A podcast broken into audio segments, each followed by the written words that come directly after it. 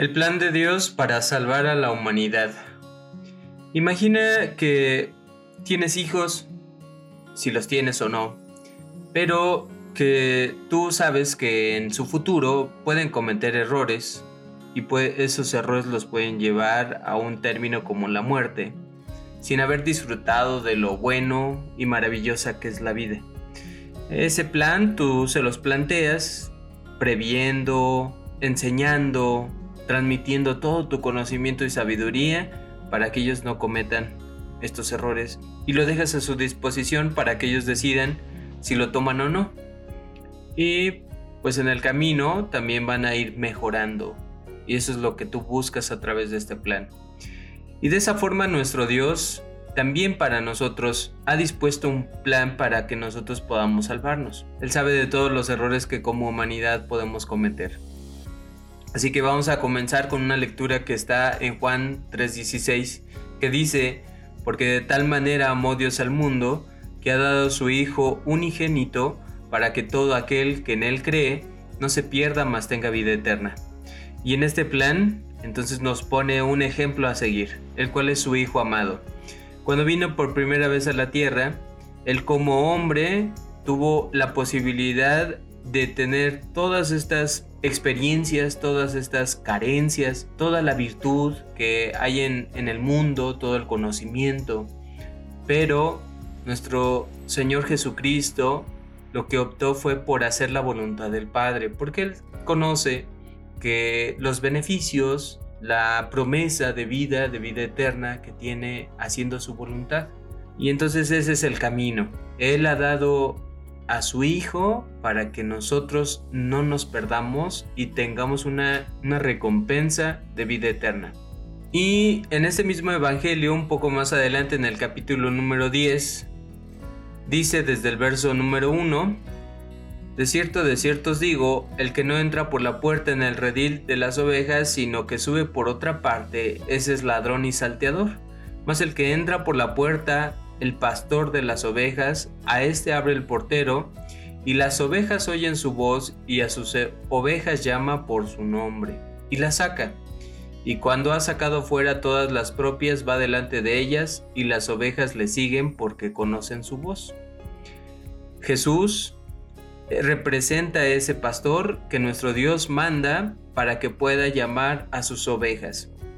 Sus ovejas son todas aquellas personas que hemos decidido escuchar su evangelio, escuchar su forma de podernos salvarnos de la muerte, que es el plan que Dios ha dispuesto a través de su Hijo Jesucristo. Él es la puerta por la cual todos nosotros podemos pasar y entrar para que podamos evitar todos los males en nuestra vida.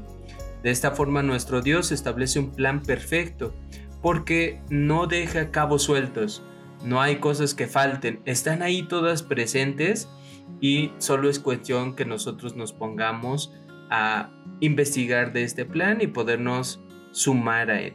En Hechos capítulo número 4 verso 12 dice, y en ningún otro hay salvación porque no hay otro nombre bajo del cielo dado a los hombres en que podamos ser salvos. Y ese nombre es Jesucristo. Si tú buscas, si nosotros nos podemos a voltear al mundo, podernos detener a considerar todos los caminos que hay y que nos ofrecen la verdad, nos ofrecen salvación, nos ofrecen bienestar, hay infinidad de caminos y hay infinidad de personas que se han levantado también queriendo ser esos guías.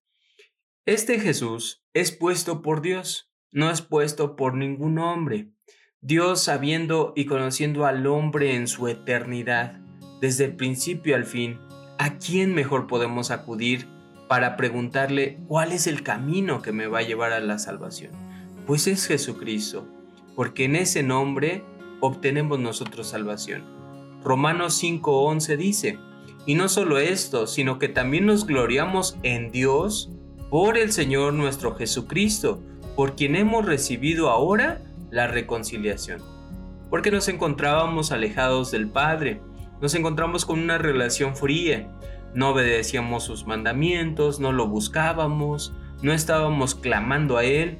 Primera de Pedro 1:18 al 21 dice, sabiendo que fuisteis rescatados de vuestra vana manera de vivir, la cual recibisteis de vuestros padres, no con cosas corruptibles como oro o plata, sino con la sangre preciosa de Cristo, como de un cordero sin mancha y sin contaminación, ya destinado desde antes de la fundación del mundo, pero manifestado en los postreros tiempos por amor de vosotros, y mediante el cual creéis en Dios, quien le resucitó de los muertos y le ha dado gloria, para que vuestra fe y esperanza sean en Dios. De esa forma, nosotros cuando escuchamos este llamado y cuando nos sumamos a este plan, dice que fuimos rescatados de nuestra vana, porque la vanidad es el día a día en que guardamos nuestros intereses, donde guardamos nuestros objetivos. Están en las cosas materiales, y no que sean malas, pero a veces nos consumen toda nuestra vida. Hay veces que a la gente se le van años y años de su vida acumulando acumulando cosas materiales, pero no entendiendo el bienestar que nosotros también podemos tener guardando nuestra fe y esperanza en las promesas de Dios. Y ahí está, antes de la fundación del mundo, Él sabía que nosotros nos íbamos a alejar y ya había dispuesto a su Hijo, porque Él es el camino, la verdad y la vida que nos va a llevar al Padre. Primera de Pedro 2.24 dice, quien llevó él mismo nuestros pecados en su cuerpo sobre el madero, para que nosotros, estando muertos a los pecados, vivamos a la justicia, y por cuya herida fuisteis sanados. De esa forma, Dios había dispuesto a un cordero, un cordero que iba a ser sacrificado, porque nosotros, si no hubiera sacrificado su vida Jesús por toda la humanidad, no valoraríamos esta hermosa oportunidad y Él es la propiciación de nuestros pecados, y no solamente por los nuestros, sino también por los de todo el mundo. Eso es 1 de Juan capítulo número 2, verso 2. De esta manera, Cristo es el que ofreció su vida, sin que nadie lo obligara, por voluntad propia, ofreció su vida por todos nosotros. Y ahí está el plan. Ese es el plan que tiene Dios para salvar a la humanidad. Y depende, cada uno de nosotros tomará su decisión si tomar ese plan, tomar ese sacrificio, tomar al Hijo como ejemplo y poder ser salvos o continuar con nuestra vida como lo hacemos hasta el día de hoy.